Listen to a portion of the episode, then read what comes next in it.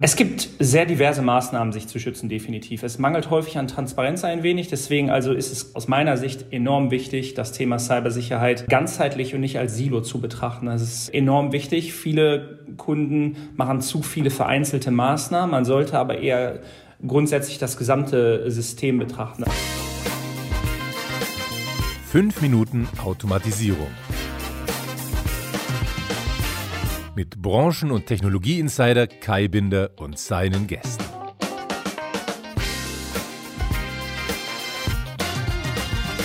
Hallo und herzlich willkommen zu einer neuen Ausgabe von 5 Minuten Automatisierung, dem kurzen Industriepodcast für die gute Sache. Und ich habe heute natürlich wieder einen Gast in der Sendung mit besonderen Fähigkeiten. Viel nützliches Spezialwissen um den Bereich der Industrial Security bringt Stefan Turi von Rockwell Automation mit in diesem Podcast. Er ist also ein ausgewiesener Security-Experte. Stefan ist Business Development Lead und wir zwei wollen uns heute über aktuelle Aspekte im Bereich der Sicherheit von Industrieanlagen und Infrastruktur unterhalten. Also herzlich willkommen erstmal, Stefan. Hallo Kai, danke für die Einladung.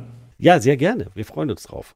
Aber zunächst mal für alle, die uns zum ersten Mal hören, hier noch ein Hinweis zu unseren Spielregeln, denn schließlich heißt meine Sendung nicht zufällig fünf Minuten Automatisierung. Dauert unsere Sendung länger als fünf Minuten, kostet jede Sekunde für unseren Gast einen Euro, die er für eine gute Sache seiner Wahl spendet. Bei zehn Minuten hören wir auf zu zählen, aber dann sind ja immerhin 300 Euro für den guten Zweck zusammengekommen. Also viel Spaß dabei. Und wohin das Geld von Stefan Turi geht, das hören wir wie, naja, fast immer am Ende der Sendung. Einverstanden, Stefan? Selbstverständlich einverstanden. Hört sich gut an. Okay, sehr schön. Ja, Security, das ähm, betrifft uns irgendwie alle in unserem äh, privaten, beim Telefonieren, äh, im Alltag. Ich kann mir vorstellen, dass ähm, durch die neue geopolitische Sicherheitslage durch den Angriff von Russland auf die Ukraine, dass sich das nochmal auch für Industriebetriebe, für Infrastrukturbetreiber nochmal ganz neu aufstellt. Ähm, liege ich da richtig? Die Zeit läuft. Ja, also grundsätzlich äh, liegst du nicht falsch, sagen wir es mal so. Ähm, wir sehen ja in den letzten vergangenen Jahren, Jahrzehnten eher eine drastische Steigerung von Angriffen oder Cyberangriffen, sowohl auf IT-Infrastrukturen und vermehrt auf OT oder industrielle Infrastrukturen. Aber eine konkrete Erhöhung jetzt seit dem Angriff kann man vielleicht auf spezifische Branchen niederbrechen. Also wir merken mehr und mehr bei unseren Kunden, vor allem im Energiebereich, dass tatsächlich eine Erhöhung zu verzeichnen ist. Äh, in, der, in der Breite ist jetzt rein von der Berichterstattung her nicht wirklich was erkennbar tatsächlich. Aber vielleicht gibt es auch einfach zu wenige, ich sag mal, Monitoring-Systeme bei den Kunden oder vielleicht ist es noch verfrüht, tatsächlich konkrete Aussagen machen zu können. Also speziell auf Energie, ja, da sehen wir definitiv eine Erhöhung auf die breite Masse. Mangels Berichterstattung eher noch nicht. Wenn man sich mit dem Thema auseinandersetzen muss, welche Möglichkeiten gibt es denn, insbesondere für die Zielgruppe, die wir hier ansprechen, in Industriebetrieben, in Infrastrukturen, ähm, sich zu schützen?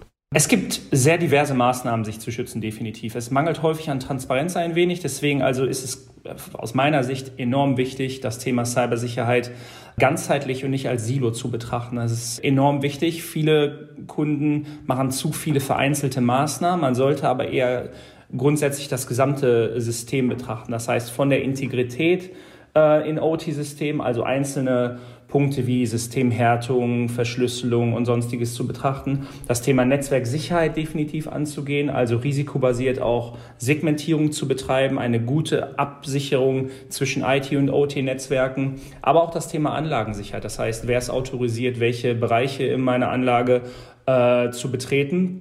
Aber grundsätzlich der Start von allem ist natürlich in einer Organisation, in einem Unternehmen Richtlinien, Verfahren, Notfallmaßnahmen durchzuspielen, auch die eigenen Mitarbeiter, wir haben gerade schon drüber gesprochen, zu schulen und Trainings zu absolvieren, um den Awareness-Grad auch in der Belegschaft zu erhöhen, definitiv. Und natürlich dann auch Verantwortlichkeiten zu definieren in der Organisation. Also im Prinzip geht es hierbei dann halt die jeweiligen Risiken entsprechend abzuwägen und die richtigen Handlungsmaßnahmen dann zu ergreifen. Mhm. Also wenn ich zum Beispiel ja. im Bereich Systemintegrität nicht patchen kann oder nicht absichern kann, dann halt mehr Fokus zum Beispiel auf Security Monitoring zu legen, auch im OT-Umfeld. Du hast ja gesagt, äh, ganzheitliche Betrachtung. Ich kann mir vorstellen, das ist für so ein, tja, für eine Organisation gar nicht so einfach. Wie startet man denn am besten? Oder, oder ich frage mal anders. Was, was hindert denn Kunden an einer Umsetzung? Wo liegen die Fallstricke in Projekten und gerade im Hinblick auch auf so eine ganzheitliche Betrachtung vielleicht?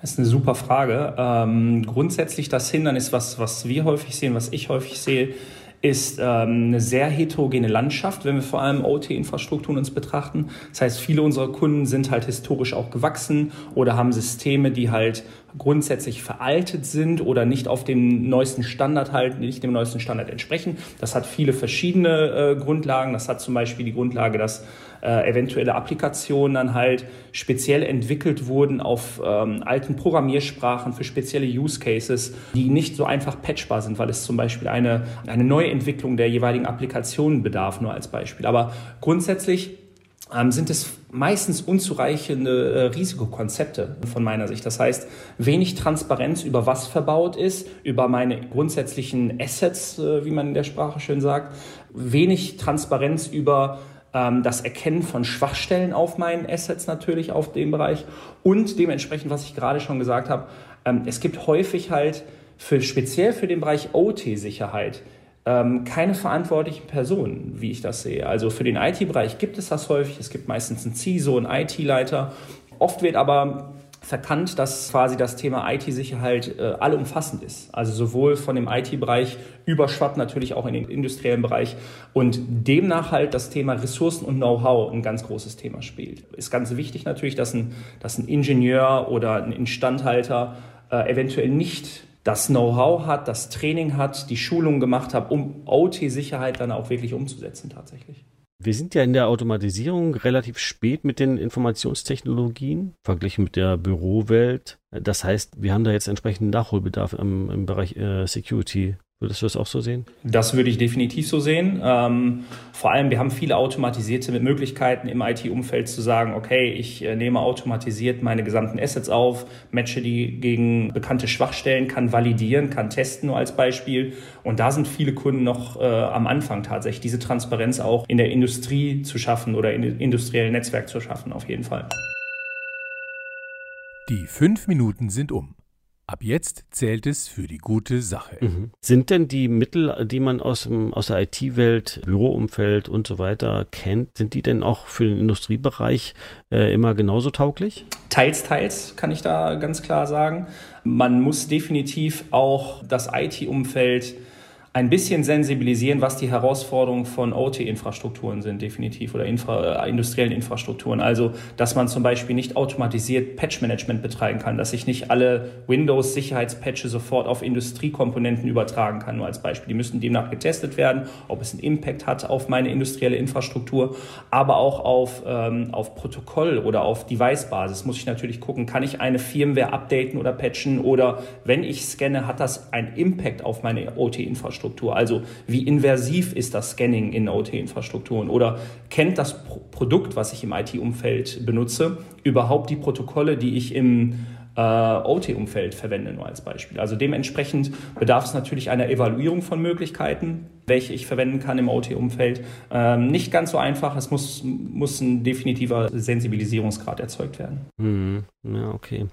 Jetzt äh, äh, stelle ich mir so vor, du siehst wahrscheinlich relativ viele Anlagen, viele Kunden ähm, mit ihrer Infrastruktur. Kannst du uns mal ein bisschen teilhaben lassen, ähm, wie, wie, äh, wie ihr das oder wie ihr es bei Rockwell Automation macht dann in der Praxis? Wie könnt ihr den, den Kunden ganz konkret helfen? Also da gibt es ja verschiedene Ebenen, die Architektur, Konzeption, Konzeption, Produkte, Umsetzung, was weiß ich, sowas wie Controller zu Controller-Kommunikation, die ähm, ja manchmal bei Bedarf ist. Also wie, wie helft ihr den Leuten? Ja, hört sich, ist eine, ist eine valide Frage. Vielleicht erstmal vorab einfach, um auch der Hörerschaft äh, mitzuteilen. Also wir grundsätzlich als Unternehmen sind einer der führenden OT-Cyber-Partner tatsächlich geworden, haben mehr als 100 Jahre Erfahrung in der industriellen Automatisierung, versuchen somit dann das tiefgreifende Fachwissen, was wir dort aufgebaut haben, auch in den Bereich Cybersicherheit zu überführen und somit halt die Kernautomatisierungstechnologien und die OT-Cyber-Services dann halt äh, mit unserem Partnerökosystem zu kombinieren. Also grundsätzlich diese Domain-Expertise, die ich gerade anspreche, ähm, bedarf natürlich das Herausfiltern des aktuellen Startpunktes unserer Kunden tatsächlich. Wo befindet sich also ein Kunde auf dem Weg eines holistischen Security-Konzeptes? Beginnend natürlich mit mit der Bestandsaufnahme, mit Assessments zu gucken, okay, was habe ich verbaut, wie kritikal sind meine Anlagen, wie ist das Sicherheitslevel nur als Beispiel, aber auch mit konkreten Projekten. Wenn also ein Kunde bereits weiß, ich habe veraltete Netzwerkinfrastrukturen, äh, dann zu unterstützen im Bereich Migration zu, ich sag mal, Future-Ready-Infrastrukturen mit Mikrosegmentierung, mit dem Aufbauen von zum Beispiel demilitarisierten Zonen oder sogenannten industriellen demilitarisierten Zonen, mit dem Bereich Firewalling, Systemhärtung, Endpoint-Absicherung, ähm, bis hin zu Implementierungsmaßnahmen natürlich zu sagen, okay, wenn wir einmal den Bestand aufgenommen haben, eventuell ein, ähm, eine Strategie, ein Framework mit dem Kunden mit jeweiligen Handlungsmaßnahmen aufgebaut haben, dann die jeweiligen Umsetzungsmaßnahmen mit dem Kunden zusammenzutreiben. Das heißt, entweder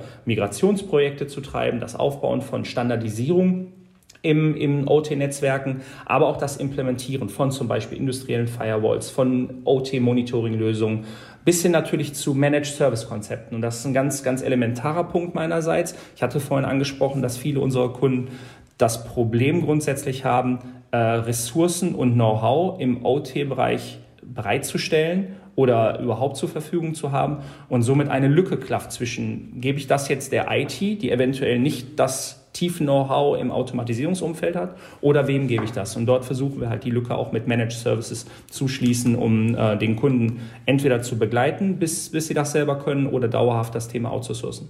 Mhm, okay. Seid ihr so ein bisschen auch sozusagen Gesprächshelfer zwischen der IT-Security und den OT-Security-Leuten, wenn es die denn gibt? Definitiv. Äh, ich würde Gesprächshelfer vielleicht sogar manchmal als Mediator nennen, mhm. Ähm, weil häufig verstehen die unterschiedlichen Divisionen, Abteilungen eventuell die Bedürfnisse und auch die jeweiligen Herausforderungen nicht. Also wenn jetzt zum Beispiel Vertraulichkeit ähm, auf der IT-Seite mit, mit Datenschutzgrundverordnung und sonstigem wichtig sind, ist Verfügbarkeit das A und O in OT-Infrastrukturen. Und warum das so ist und warum äh, die historische Gewachsenheit natürlich in so einer Anlage äh, wichtig ist, das Verständnis muss in beide Richtungen dann halt geschaffen werden, definitiv. Das ist echt so, ne? Also tatsächlich Ausbringung und irgendwie, dass die Maschine, dass die Anlage läuft, das ist die Denke von, von uns in der, in der Automatisierung, in der Produktion. Und das muss man auch erstmal akzeptieren, ne? Also, weil sonst gilt für ITler, glaube ich, schnell mal das absolute Primat der, der Security. Und natürlich ist das, glaube ich, auch äh, überhaupt gar keine Frage, dass es wichtig ist, aber ja, bevor mir der Zucker in den Rohren hart wird, ist halt wichtig, irgendwie, dass die Maschine läuft, ja.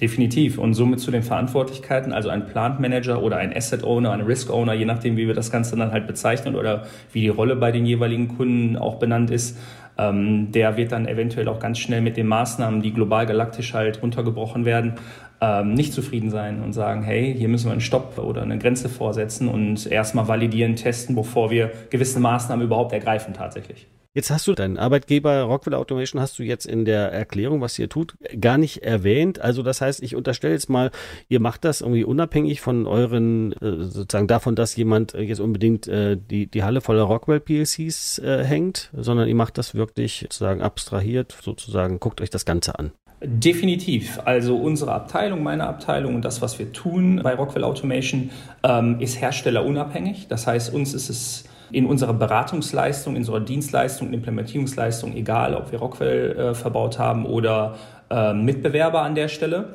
Wir sind ein global äh, agierendes Unternehmen, haben auf jeden Fall den Footprint, äh, unsere Maßnahmen global in allen Regionen, in all, auf allen Kontinenten auszurollen. Und das ist auch einer der Alleinstellungsmerkmale, die wir definitiv auf dem Markt sehen und haben. Mhm, okay.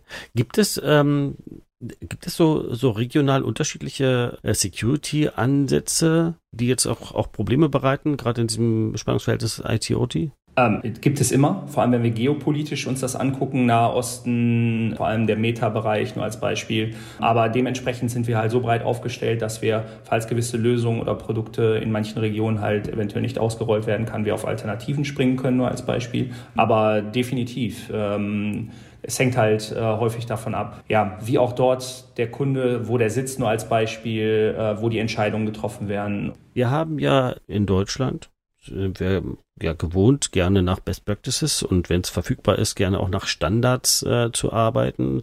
Sowas ähm, wie beispielsweise die EC, das ist natürlich jetzt kein deutscher Standard, das ist ein internationaler Standard, aber die EC 62443, ich nehme an, die spielt in eurer Arbeit auch eine, äh, eine wichtige Rolle.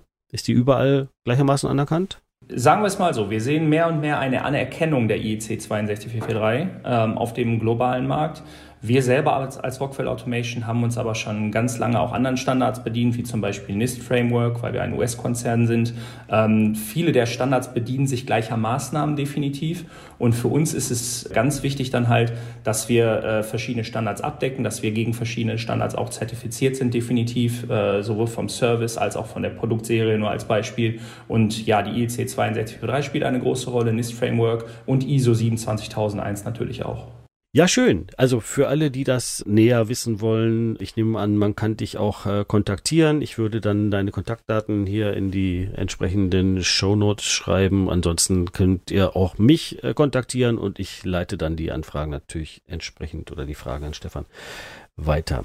Aber gut, bis hierhin erstmal, äh, äh, ja, äh, haben wir schon viele Punkte abgearbeitet, aber wir wissen ja auch, Security, das ist kein Zustand, sondern ein Prozess. Und insofern die Frage an dich, Stefan, was gibt's denn an Neues? Vielleicht auch von Rockwell Automation, vielleicht auf den Messen demnächst oder aus deinem Team heraus? Ja, also grundsätzlich vielleicht einfach zu, deinem, zu deiner Grundaussage, dass das äh, kein einmaliger Zustand ist oder eine einmalige Aktion, die man ausführen muss. Also auch das Thema Cybersicherheit muss im OT-Umfeld als Lifecycle betrachtet werden tatsächlich. Ich beginne, ich muss den Status äh, abwägen, die jeweilige Handlungsmaßnahmen dann halt äh, umsetzen tatsächlich und an irgendeinem gewissen Zeitpunkt natürlich wieder kontrollieren, ob sich der aktuelle Status, der Zustand verändert hat natürlich. Das ist ein ganz wichtiger Faktor. Und in dem Lifecycle zum Beispiel kann ich sagen, dass wir äh, grundsätzlich versuchen, auch im OT-Umfeld äh, mit unseren neuen äh, Releases von im Portfolio Lücken zu schließen. Das Thema Incident Response ist dort ganz wichtig. Man kann natürlich Assessments betreiben, Implementierungsmaßnahmen. Aber was ist, wenn das Kind in den Brunnen gefallen ist, äh, um das mal so auszudrücken, und ich äh, den Worst Case halt habe und im Endeffekt äh, betroffen bin, ein Incident habe in, im Plan. Wir versuchen mit unserer neuen Service Richtung Incident Response dort eine Lücke zu schließen. Aber ah, okay. bezüglich mhm. ähm, deiner Frage, was wir auf der SPS vielleicht sehen, wir versuchen dort zu adressieren, dass wir halt sagen, okay, wir haben ein Connected Enterprise, wir haben ein großes Ökosystem, wir haben Entscheider auch auf jeden Fall, die, die dort global, galaktisch in der Organisation, im Unternehmen dann halt das Thema OT-Sicherheit in OT-Infrastrukturen unterstützen, verwalten und überwachen müssen. Und demnach dann halt, was bedeutet es dort mit Standards, mit Richtlinien, mit Best Practices, den, den Reifegrad, die Awareness auch auf Management-Ebene zu erhöhen tatsächlich. Und das ist ein ganz wichtiger Faktor und deswegen lade ich alle gerne ein, mich auf der SPS zu besuchen, damit wir das Thema dann halt vielleicht auch dort vereinzelt mit den einzelnen Herausforderungen, Use Cases, kundenbasierend dann halt diskutieren können. Sehr schön, ja. Incidence Response ist, glaube ich, eine gute Fähigkeit, nicht? Ich glaube, da ist guter Rat auch oft teuer, wenn man dann erstmal betroffen ist. Ja, wen rufe ich denn jetzt eigentlich an? Definitiv. Und deswegen versuchen wir dort proaktive Services äh, zu bieten in der Zukunft, dass wir sagen, okay, dass wir äh, gewisse Playbooks und Maßnahmen im Vorfeld mit den Kunden diskutieren und demnach ein Kontingent äh, Möglichkeiten in der Hinterhand haben, um unsere Kunden dann halt proaktiv zu unterstützen in dem, in dem Falle. Es ist natürlich ein, wie ich gesagt habe, ein sehr diverses Umfeld. Es hängt von vielen Faktoren ab, was schon im Einsatz ist, ob ich Monitoring, ob ich Logging betreibe, ob ich Backup betreibe, nur als Beispiel, ob ich authentifiziere, ob ich verschlüssel. Und demnach ist das natürlich eine Eingliederung in ein gesamtes Maßnahmenkonzept. Nichtsdestotrotz muss man das Restrisiko, 100% Sicherheit gibt es nicht, das müssen wir uns auch alle vor Augen halten, auch in irgendeiner Form absichern. Das heißt, Dort kann ich dann halt Richtung Incident Response gehen. Äh, viele Kunden gehen natürlich äh, im weiteren Umfeld Richtung, äh, ich versichere mir das Restrisiko bei einem Versicherer, nur als Beispiel. Das war sehr interessant. Vielen Dank, Stefan. Ja, wir wollen dich noch ein bisschen persönlich auch kennenlernen. Deswegen habe ich hier mal fünf Fragen für dich, bei denen wir immer versuchen, die in 60 Sekunden zu beantworten. Haben wir noch nie geschafft, aber Herausforderungen lieben wir ja. Bist du bereit? Ich bin allzeit bereit. Alles klar. Dann würde ich sagen, 60 Sekunden ab jetzt. Was kann man sich von dir abschauen? Positiv äh, denken. ich bin ein sehr positiver Mensch, gehe immer fröhlich durchs Leben. Wir gucken viel zu viel auf negative Aspekte, finde ich persönlich. Und äh, ich finde, man sollte einfach in die Zukunft schauen, proaktiv denken und äh, auf jeden Fall immer ein Lächeln haben. Guter Rat. Wenn man mit dir in Urlaub fährt, würde man dir das Kochen überlassen? Kann ja, man dir das würde man. überlassen? Also ich koche sehr gerne. Ich bin auch zu Hause bei uns eher der Koch, meine Frau äh, eher die Bäckerin. Sie backt sehr gerne, ich koche sehr gerne, definitiv. Aber äh, ich lasse mich im Urlaub auch selber gerne mal verwöhnen. Ja, klingt ja nach einer perfekten Ergänzung. Aber im Urlaub essen gehen, ne? Genau, finde ich auch. Am Meer. Lieber am Strand oder lieber auf dem Wasser? Oder im Wasser? Da ich ein ehemaliger Schwimmer bin, definitiv auf oder im, im Wasser, aber ich liege auch gerne am Strand. okay, beides. Wen würdest du gerne mal treffen? Wen würde ich gerne mal treffen? Ähm, ich würde gerne äh, visionäre Menschen treffen, wie zum Beispiel Elon Musk. Ich hätte sehr gerne Steve Jobs getroffen, nur als Beispiel. Es geht mhm. leider nicht mehr. Ja. Mhm. Okay. Und last but not least, äh, wohin geht deine Spende für die Zeit, die wir diese Sendung überzogen haben? Ich würde gerne äh, die Spende an Lebensherbst e.V. geben. Und zwar Lebensherbst e.V. ist ein Verein zur Unterstützung von pflegebedürftigen und älteren Menschen tatsächlich. Ich finde, wir legen zu wenig Wert auf äh, unsere ältere Bevölkerung. Viele vereinsamen, vor allem jetzt auch durch Corona. Da wurde sehr wenig, glaube ich, gemacht, ähm, um die Leute zu unterstützen, die Menschen zu unterstützen. Was sehr traurig ist, finde ich persönlich. Wir alle haben Familie, wir alle haben äh, auch ältere Familie und das Vereinsamen finde ich wirklich sehr, sehr schlimm. Und die äh, Lebensherbst e.V., die organisieren dann zum Beispiel Freizeitaktivitäten, Ausflüge, Lesungen, Konzerte, Feste, machen Besucheraktionen. Finde ich eine tolle Aktion und meine Spende soll dahin gehen. Vielen Dank, Stefan. Eine, eine schöne Idee. Ja, Mensch, das war's schon wieder für heute. Ich sage vielen Dank fürs Zuhören. Stefan, dir herzlichen Dank, dass du uns hier mit äh, Rat und Expertise zur Seite gestanden hast. Und ja, ich denke mal, wir sehen uns äh, demnächst auf allen möglichen Messen, oder? Auf jeden Fall, ich freue mich drauf, freue mich auf die Rückmeldungen und äh, danke, äh, dabei gewesen sein zu dürfen. Ja, dem gibt es nichts mehr hinzuzufügen. Also euch da draußen alles Gute, gute Zeit und bis demnächst wieder. Adi, tschüss. Tschüss.